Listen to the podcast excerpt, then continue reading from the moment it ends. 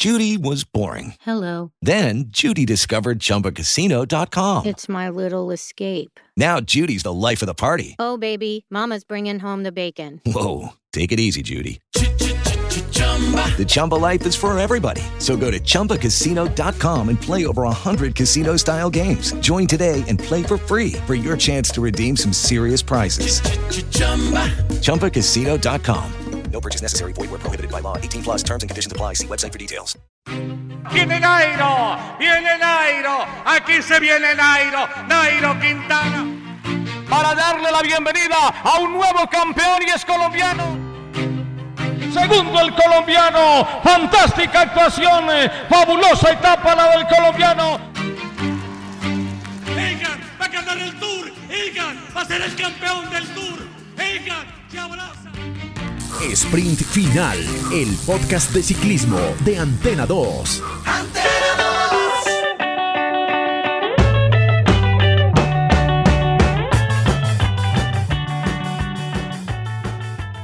Empezamos de nuevo, abrimos la puerta a Sprint Final, el podcast de ciclismo de Antena 2 y esta vez lo hacemos para el análisis del Giro de Italia. Vamos a tener varios invitados, pero como base va a ser una alianza que tenemos aquí en Sprint Final, en Antena 2, con los amigos de Caballito de Acero, arroba Acero Caballito. Es un colectivo que tiene un espacio editorial en eh, Publimetro y tienen una cuenta eh, en Twitter donde cubren el ciclismo de una manera muy especial y por eso quisimos hacer esta alianza para ver cómo resulta de aquí al Giro y si resulta, pues obviamente lo estaremos haciendo en el Tour y en la Vuelta a España y en los grandes eventos de ciclismo. Ellos, como bien les digo, es un colectivo, entonces vamos a ir presentando poco a poco y van pasando los capítulos a cada uno de los eh, personajes, hombres y mujeres que eh, están detrás de Caballito de Acero. Hoy está Camilo Telles. Camilo, ¿qué más? ¿Cómo va todo? Bienvenido a este podcast y bueno, qué bueno esta alianza para hablar de una de las cosas que más nos gusta, que es ciclismo.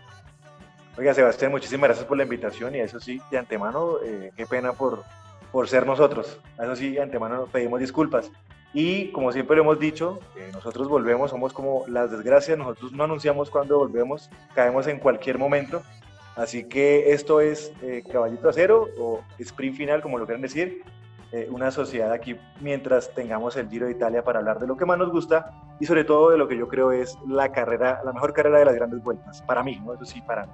Sin duda, sin duda, sin duda, por eh, recorrido, por historia, por lo que significa el ciclismo para los italianos y, bueno, por ser ustedes es que justamente estamos haciendo esta alianza. Eh, arranquemos hablando de lo que pasó hoy en la etapa, para ya después hablar lo que va a pasar mañana, lo que veremos o puede pasar en este Giro de Italia y obviamente también hablar de los seis colombianos que están en carrera y que pues hoy eh, de cierta manera estuvieron ahí presentes, eh, no perdiendo tanto tiempo. Una etapa, por primera vez, el Giro parte desde Hungría, tres días va a estar en Hungría, lunes día de descanso y el martes de una el recorrido los este, recibe en Italia con el Etna, con el volcán Etna. Así que habrá montaña desde la primera semana y esto va a estar tremendo. Una etapa hoy entre Budapest y Visegrad de 195 kilómetros, relativamente plana, y al final con eh, una llegada eh, en un premio de cuarta categoría con rampas hasta el 6%. Eh, le llamó en algo la atención, me pareció que era una etapa muy tranquila que al final pues se terminó volviendo loca con las caídas, con el nerviosismo normal del inicio de un Giro de Italia y al final pues entonces Matthew Van Der Poel se queda con la maglia rosa y con la etapa, pero Camilo, ¿le pareció que eh, hubo algo extraordinario, algo especial más allá de las caídas de las que ya vamos a hablar? Pues Sebastián, a mí antes que nada me gustaría decir que este, este tipo de inicios a mí, eso sí, mejor dicho, yo me mantengo en que el Giro de Italia es la mejor de las grandes vueltas, sin embargo sí tengo que hacer mis críticas a este recorrido en particular y sobre todo en la forma en que empezó. Yo creo que eh, esto debió haber comenzado con un prólogo, nosotros, como yo soy nostálgico de ese antiguo ciclismo, de esas contrarreloj de 50 kilómetros, de 40, más de 40 kilómetros, y sí creo que una gran vuelta debería empezar con un prólogo, una contrarreloj para poder eh, tener eh, diferencias entre los favoritos, no, mejor dicho, estos, estos prólogos de 10 kilómetros, 15 kilómetros, no sé, contra relojes de este tipo, donde los favoritos puedan sacarse tiempo y, e, ir, e ir organizando todo. Incluso, ¿por qué no una, una contrarreloj por equipos? No sé usted, ¿usted qué opina, Sebastián? A mí me gusta, a mí la verdad la contrarreloj por equipos me parece que tiene que ser, eh, que debe estar incluida en el recorrido de una grande porque eh, es quizá el momento eh, más técnico como conjunto en el que uno puede apreciar el trabajo de los equipos y a mí me gusta. A ver, no entendí muy bien por qué lo hicieron de esta manera, o sea, metiendo una etapa hoy de 195 kilómetros y el sábado una contrarreloj individual de 9 kilómetros. Quizá yo lo hubiera hecho al revés, pero seguramente es, eh, debe ser por desplazamientos y porque querían que la carrera partiera obviamente de Budapest. Supongo que es eso, no, no, la verdad no, no, no tengo información clara sobre eso, pero sí creo que eh, pues alteraron ahí un poco eh, en cuanto al diseño del recorrido. Quizás, quizás Sebastián y eso ya, mejor dicho, eso son opiniones ya un poco de nosotros, de, o por lo menos mía, que, de, de, de espectador conservador, por así decirlo, Sebastián. Sí, total, total. Eh, hablando de la, de la, etapa de hoy, eh, Camilo, mm, ¿le sorprendió lo de Matthew Van Der Poel? Me parece que la caída de Caleb Iwan eh, obviamente le, termina abriendo la puerta a Matthew Van Der Poel porque si Caleb Iwan entra bien ubicado, pues ha demostrado el australiano que ahí es imbatible. No, yo, yo creo, sabe que en un principio Caleb Iwan a eso de los dos kilómetros seguía adelante en, el remate de la etapa, faltan dos kilómetros, perdón, en el remate de la etapa, eh, pero sin embargo Girmay, y Van Der Poel lo sobrepasaron. No estoy muy seguro que hubiese sido capaz de volver a, sobrepasar. Bueno, esto ocurre, la caída de Kelly Biguan ocurre porque básicamente se pasa un poco de rueda y se alcanza a chocar eh, con Girmay, con la rueda trasera de Girmay, y eso pues desenlaza en una caída. Recordemos que están en una gran velocidad, subiendo, un cuerpo al límite y realmente cualquier, eh, mejor dicho, cualquier toque que uno tenga a, ese, a esa velocidad y en ese momento pues lo va a lanzar, lo va a lanzar a uno o lo va a dejar a uno por, por los suelos. Eh, yo creo que no hubiera alcanzado a rematar, creo que Girmay y Van Der Poel están en un, gran nivel y lo que vamos a ver aquí en adelante, espero yo también, es que vamos a ver un duelo, ya que no va a estar, eh, ya que no va a estar Van Aert, espero yo que eh, ese, entre comillas, ese némesis de Van Der Poel en el Giro de Italia sea Girmay.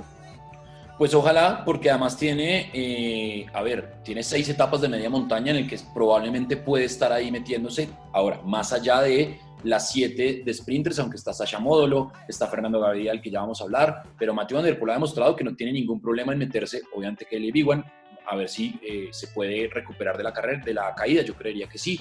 Eh, pero Mateo Van ha demostrado que se puede meter en los sprints sin ningún problema, Camilo. Sí, de acuerdo, de acuerdo. Además que eh, Matthew Van Der Poel tiene una forma de sprintar que para mí es muy particular, es que eh, mueve de lado a lado muchísimo la, bicicleta. Parece un tractor llevando la, la, bicicleta y es muy particular verlo a los sprints y por supuesto que lo hace muy bien y no tiene nada que envidiarle a, a Caleb Iwan en esos, en esos remates. Eh, yo lo que no sé y no tengo muy claro todavía es la forma en que Girmay, seguramente Girmay no lo vamos a ver tanto en los sprints, porque Girmay es más un pusher eh, como ciclista, un, un clasicómano increíblemente eritrea, ¿no, Sebastián? Sí. estamos hablando del primer africano que ganó una, eh, una prueba en la categoría World Tour, que fue hace poco la Gante Bebelhem. entonces estamos ante, digamos, un fuera de serie de África y el primer africano en ponerse la camiseta blanca. Eh. El hombre, eh, la camiseta blanca en el Giro de Italia, eh, es de Eritrea, como, como bien em, lo dice Camilo, juega, juega, corre en el Intermarché Goubert, en el Guanti Goubert, que es un equipo belga, que tiene, pues de bandera belga, y pues nos sorprende esta aparición acá en, este Giro de Italia pero como bien Camilo lo dice, pues ya había tenido, ya había mostrado su capacidad en las clásicas. Vamos a ver cómo está de fondo, ¿no? Porque también eh, los clasicómanos pues están preparados para carreras más cortas, de una semana, eh, carreras de un día. Hay que ver cómo le va a, a Girmay eh, en, en, una semana, en una carrera de tres días. ¿Cómo, cómo la ve usted? ¿Usted sí lo ve eh, corriendo los, las tres semanas a, a? Perdón, eh, creo que dijo una carrera de tres días, de tres semanas. De tres semanas, de tres semanas, perdón. Sí, sí, sí. Pues hombre, eso, eso es lo que incluso estamos esperando, no solamente por parte de Girmay, que yo esperaría, esperaría que sí, verdad que sí aguante, eh, sino que también lo estamos esperando de Van Der Poel, porque recordemos que lo que dijo Van Der Poel antes de empezar es que lo que más quería era terminar el, no dicho, aparte de vestirse de rosa, por supuesto, ya se vistió de amarillo el año pasado, eh, ya se vistió de rosa, lo que más quiere él en este momento de ahora es acabar el Giro de Italia y la verdad se lo van a poner muy difícil porque realmente es un Giro de Italia para, para escaladores y pues nos vamos a tener que ver si, a ver si Girmay y Van der Poel van a ser capaces eh, capaces de, terminar la carrera eh, y por lo menos, o porque por lo menos no queden fuera, fuera de control. Yo creía que no, no quedan fuera de control eh, en, lo que queda de etapas, pero por ejemplo etapas como la de 16 o como la 20, que es paso por doy, le van a sufrir muchísimo en esos días. Sin duda, porque es que en este recorrido están incluidos el Mortirolo, Blockhouse, el Etna de una vez de entrada el martes, paso por doy como usted decía, Fedaya, es decir, ahí pasos complicados de montaña en el que evidentemente pues no están preparados o pues su biotipo no está hecho para, para ese tipo de, de, condiciones eh, topográficas, pero bueno, es el reto de, de Matthew Van Der Poel, que es el actual líder eh, o el primer líder de este Giro de Italia 2022. Hablemos de los colombianos, Camilo. Em, solo uno me parece, solo uno llega con eh, la chapa de líder, que es Miguel Ángel López en su regreso a la Astana. Eh, y hay un par de nombres, sobre todo el de Iván Ramiro Sosa, que nos deja eh, pensar que puede tener algunas posibilidades. Yo creo que más de etapas porque pues Alejandro Valverde evidentemente se lleva las miradas eh, del Movistar Team y creo que el Bala va a ir por todo porque según lo que dicen, uno con Valverde nunca sabe, esta sería su última carrera. Él ya dijo que esta es su última temporada, pero en la temporada pasada dijo lo mismo, se cayó. Bueno, ya todo el mundo conoce la, situación de Valverde y sigue demostrando pues que, que todavía tiene fondo. Eh, pues, Valverde, Sebastián Valverde parece como Vicente Fernández, que duró como sí. años despidiendo. Se despide, se despide más que Vicente, que Vicente Fernández y que el Circo Hermanos Gasca. Tiene toda la razón. Exacto. Em, después está, eh, bueno, Santiago Buitrago, eh, Harold Tejada y, Diego Camargo, Bahrein eh, Victorious, Astana y EF Education First. Y después está posiblemente Fernando Gaviria, que evidentemente no va por la general, pero si quiere eh, nuevamente buscar la Chiclamino, que es la de los puntos que ya ganó eh, en alguna ocasión. Eh, ¿Usted cómo ve las condiciones de estos seis ciclistas colombianos para este Giro? Bueno, yo hasta ahora, por el momento, bueno, quiero empezar por, por Camargo. Yo creo que el paso de Camargo por, por Europa ha sido discreto, por no decir otra palabra. Discreto, no, no tengo un comentario malo, un comentario bueno, ahí sí me pongo un poco tibio para dar este, puede Ser un, puede ser un poco precoz la llegada de Camargo luego de, lo de la Vuelta a la Juventud, de la Vuelta a Colombia, ese, esa transición se hizo un poco muy rápida, ¿no, le parece? Es que yo creo que sí, y, pocos son los corredores que pueden hacer la transición bien. no, hay, mucho corredor que tenga el talento y la calidad, sobre todo la cabeza, para poder hacer esa transición tan difícil de un momento para otro. Incluso lo estamos viendo, eh, eh, pues estamos viendo qué pasa con Pira, por ejemplo. Sí. Hizo también la transición bastante rápido habría que ver cómo, cómo les va, hay que darle un año, pero digamos que lo de Camargo ha sido bastante discreto. Buitrago me gusta mucho, de hecho Buitrago es el mejor ubicado en este momento en la, en la general, eh, pues, pues a, día de hoy, ¿no? Por la, por la, primera etapa, es el mejor colombiano ubicado a 14 segundos, a 14 segundos de, de Van der Poel, que por supuesto eh, se vistió de rosa. Eh, y entonces, digamos que para mí Buitrago es una de, yo espero ver muy en el futuro. Es algo así como un Daniel Felipe Martínez, ¿no? Que llegó y ha hecho una transición bastante lenta, pero lenta pero segura. Sí. También me gustaría hablar sobre, sobre, por supuesto, sobre López, que yo creo que López tiene aquí muchísimo por decir en, esta, en, este, en este giro. Eh, es el que más se le adaptan también las condiciones para, para poder hacer algo como jefe de filas de, de la Astana. Eh, y yo esperaría que Harold Tejada se convierta también en un, en un mejor dicho, en su, en su estandarte, eh, en su vanguardia para, para, protegerlo en lo que se viene, sobre todo en lo que, insisto, otra vez ya lo digo, en las etapas de alta montaña como la etapa 16 y la, y la 20, que, que para mí la etapa 20 la estoy esperando con ansias porque creo que ese día va, van a estallar la carrera y van a haber sorpresas. Bueno, pues ojalá, ojalá sea así. Eh, llamativo, yo creo que, bueno, es más allá, más, más por, por, por algo de, de, respeto que Aníbal le hayan dado el uno, pero todos sabemos que, que López es el líder para el, para el Giro. Sí, sí, sí, por supuesto que, López es el líder para, para el Giro, pero por supuesto que también tenemos a, un Mikel Landa, Sebastián.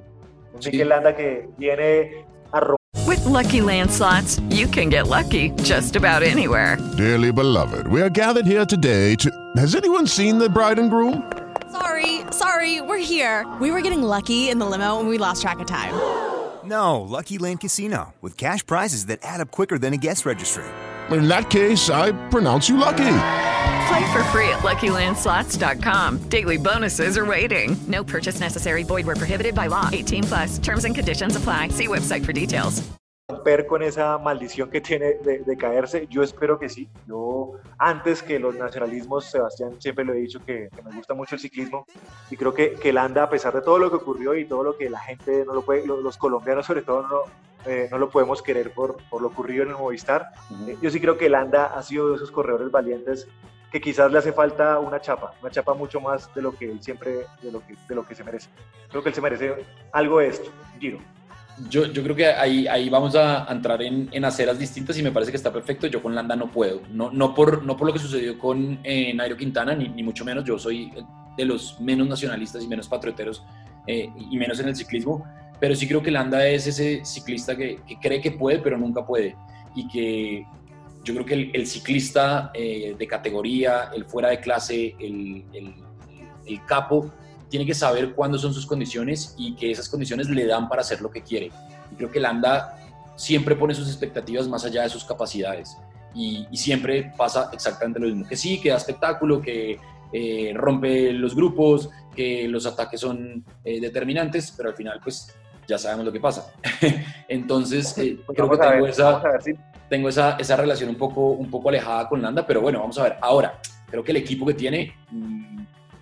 El recorrido de Pello Bilbao, eh, Wood Pauls, eh, Sutterlin, que casi que es un, remake ahí de un Movistar de hace algunos años, pero, pero no, no veo tan fuerte el Bahrein Victorious como para poner a Mikel Landa a, pelear la carrera, como si por ejemplo veo a Carapaz que, pues hombre, tiene un equipazo eh, con Pavel Sivakov como, como escudero y pues con lo que ya sabemos que es capaz de hacer eh, Castro Viejo y, y Richie Porte como, como gregarios. ¿O cómo lo ve usted?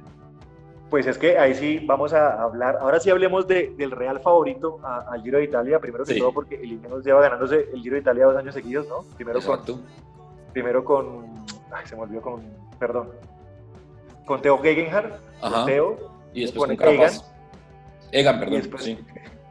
con Egan, y yo creo que los máximos favoritos para, para, para este Giro sí creo que es el Ineos por el equipo que lleva eh, Carapaz. Recordemos ahora, hilando otra vez, eh, recordemos que Carapaz es el que le, arrebata el Giro, entre comillas, le arrebata el Giro a Mikel Landa estando, estando en el Movistar. Ese, ese, ese Giro que, que gana Richard Carapaz. Y a mí sí me parece que Carapaz debería ser el, el, el jefe de filas del pelotón en ese Giro. Es el máximo favorito para, para llevarse eh, el Giro de Italia, Sebastián. Ese es el máximo favorito. ¿Usted qué opina? Sí, también, también me gusta mucho, por ejemplo, eh, lo que puede hacer de pronto eh, Simon Yates con el Buy Exchange. Me parece que el equipo no está tan armado como si está eh, el Ineos. Por ahí Jules Jensen y, Hamilton le pueden ayudar. Mateo Sobrero quizá también. Pero en la montaña eh, va a tener que defenderse muy bien o, o Simon Yates entender muy bien cómo poder atacar el, el, al Ineos porque me parece que está muy fuerte.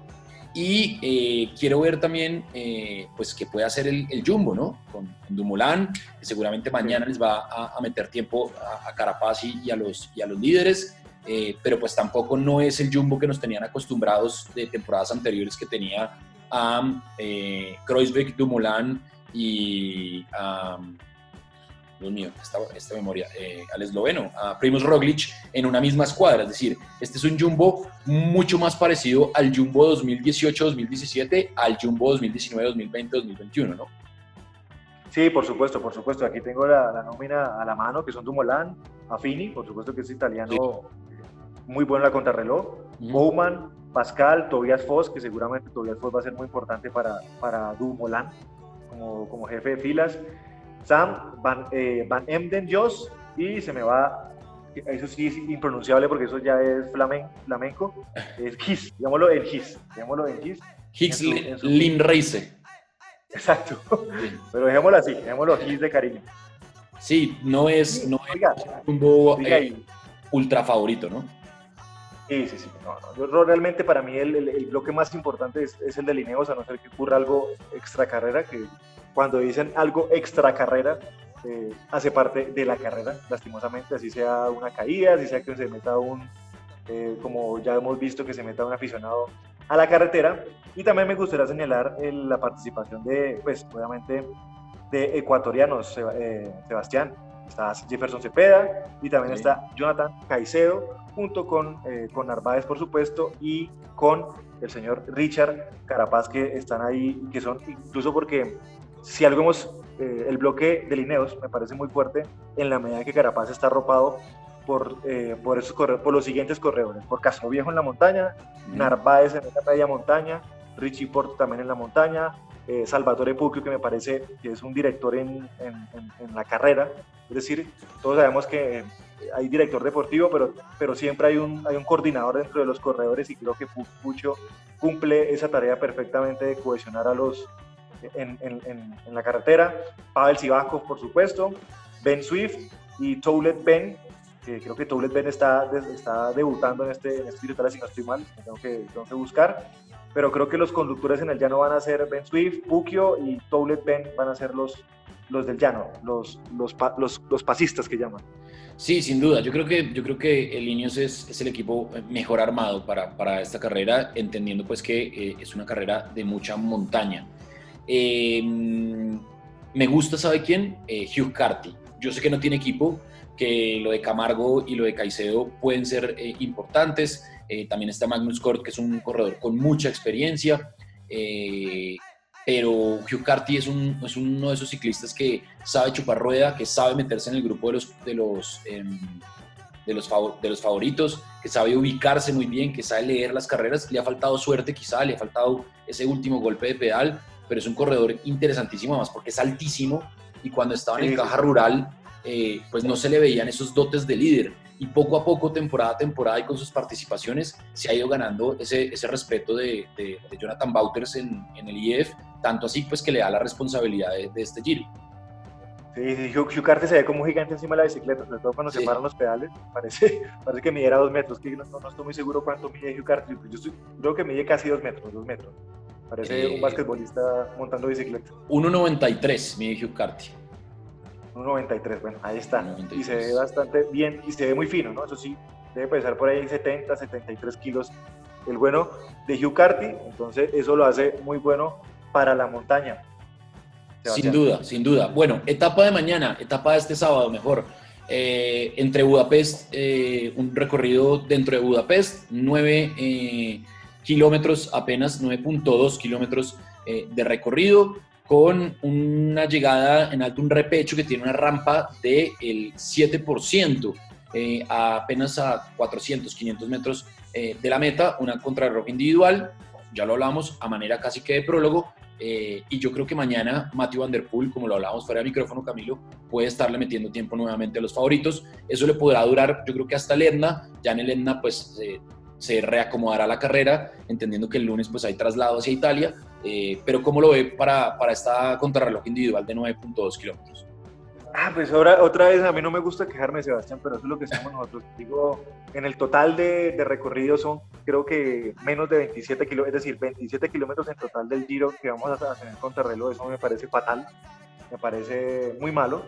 Es un giro básicamente para los escaladores y yo sí creo que a las grandes vueltas hay que meterle mínimo, mínimo unos 50 kilómetros en total de, de recorrido de, de crono, pero bueno, insisto que esos somos los nostálgicos de nosotros de otro, de otro tiempo. Sí. El recorrido me parece, sí, estoy de acuerdo, yo creo que mañana Matthew Van Der Poel puede defender muy bien eh, la Rosa, eh, se le adapta muchísimo estos, estos esfuerzos cortos, de, de, sí, de, corto, cortos kilometrajes, son nueve, eh, recordemos, y yo creo que Van Der Poel, como ya lo hizo el año pasado defendiendo la, la amarillo, va a defender esto en la contrarreloj, habría que ver que, pues, que no ocurra nada extra carrera, y yo creo que un amigo suyo, lo único que los pocos que puede hacerle una, si está en buen nivel, es Dumoulin. ¿Usted cree, Sebastián? Que le puede disputar la, la etapa mañana. Sí, yo también creo que, que Dumoulin, eh, Dumoulin es un poquito más para eh, la etapa 21, que, que tiene ya 17.4 kilómetros y, tiene un, un, alto en toda la mitad. Eh, Dumoulin para las contrarrelojes pues ha demostrado que es, una, es un monstruo, es una fiera, pero eh, quizá un poco más de medio fondo y, quizá ahí le puede costar, pero yo creo que eso debe estar entre Van Der Poel o Dumoulin, a menos que algo extraordinario ocurra. Y para sumar lo que usted decía, pues eh, el Giro se va a cerrar con una contrarreloj en Verona eh, de 17.4 kilómetros, más estos 9 kilómetros, pero yo creo que ahí, a esa contrarreloj, por la etapa 20 que tanto espera usted, eh, yo creo que ahí ya el Giro va a llegar definido. Yo creo que eh, la contrarreloj no va a ser definitiva porque el tríptico de la etapa 20 es eh, determinante en la general. Creería uno. Ahora puede pasar cualquier cosa, como siempre pasa en el ciclismo, pero yo creo que ya a la contrarreloj de Verona la cosa llega definida.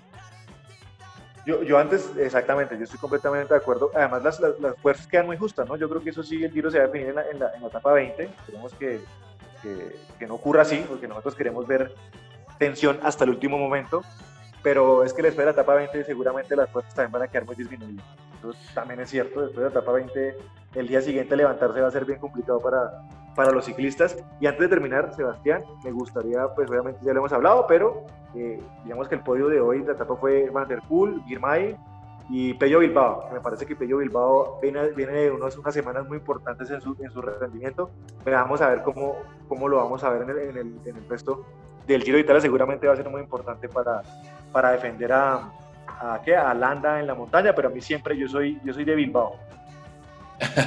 usted, es, usted es vasco. Eh, bueno, pues sí. ahí está entonces eh, el, el, resumen. Matthew Van Der Poel eh, se quedó entonces con la primera etapa, es el dueño de la maglia rosa y el mejor colombiano es Santiago Buitrago.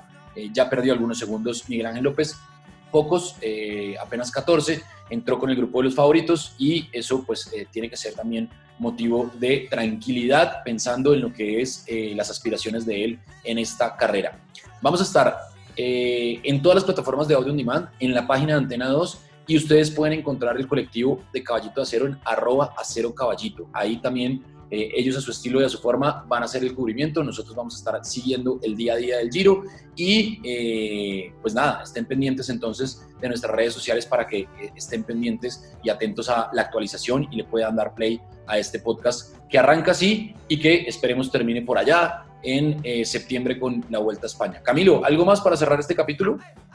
Sebastián, a mí sí, yo sí intento defender mucho el, oficio del periodista. Nosotros solamente somos opinadores de, desde, la cuenta del sofá, como, como tenemos ahí. De vez en cuando hacemos periodismo, eh, pero lo más que todo en este momento, Caballito de Acero, es opinar acerca de lo que más nos gusta, que es el ciclismo. Y algo sabemos que llevamos bastantes años viendo este hermoso deporte. Solamente me gustaría acotar que Miguel Ángel López pues, terminó ya en la posición 39, también a 14 segundos, ubicando así con igual con, con Narváez y con, digamos, básicamente a mí lo que también me gusta resaltar es que hoy Carapaz puso su ladrillo, una, una gotica, una gotica para empezar a hacer algo importante al llegar sexto.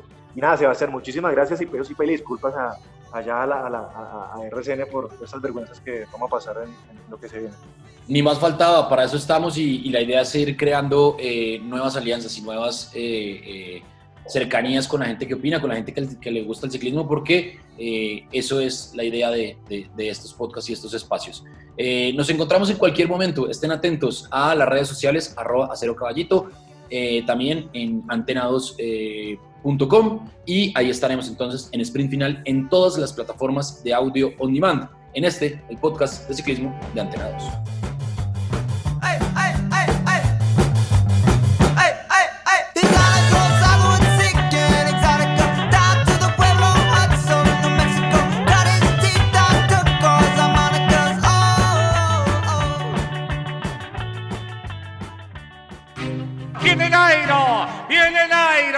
aquí se viene Nairo, Nairo Quintana. Para darle la bienvenida a un nuevo campeón y es colombiano. Segundo el colombiano, fantástica actuación, fabulosa etapa la del colombiano. Egan va a ganar el Tour, Egan va a ser el campeón del Tour, Egan se abraza. Sprint Final, el podcast de ciclismo de Antena 2. Antena 2. With lucky landslots, you can get lucky just about anywhere. Dearly beloved, we are gathered here today to. Has anyone seen the bride and groom? Sorry, sorry, we're here. We were getting lucky in the limo and we lost track of time. No, Lucky Land Casino, with cash prizes that add up quicker than a guest registry. In that case, I pronounce you lucky.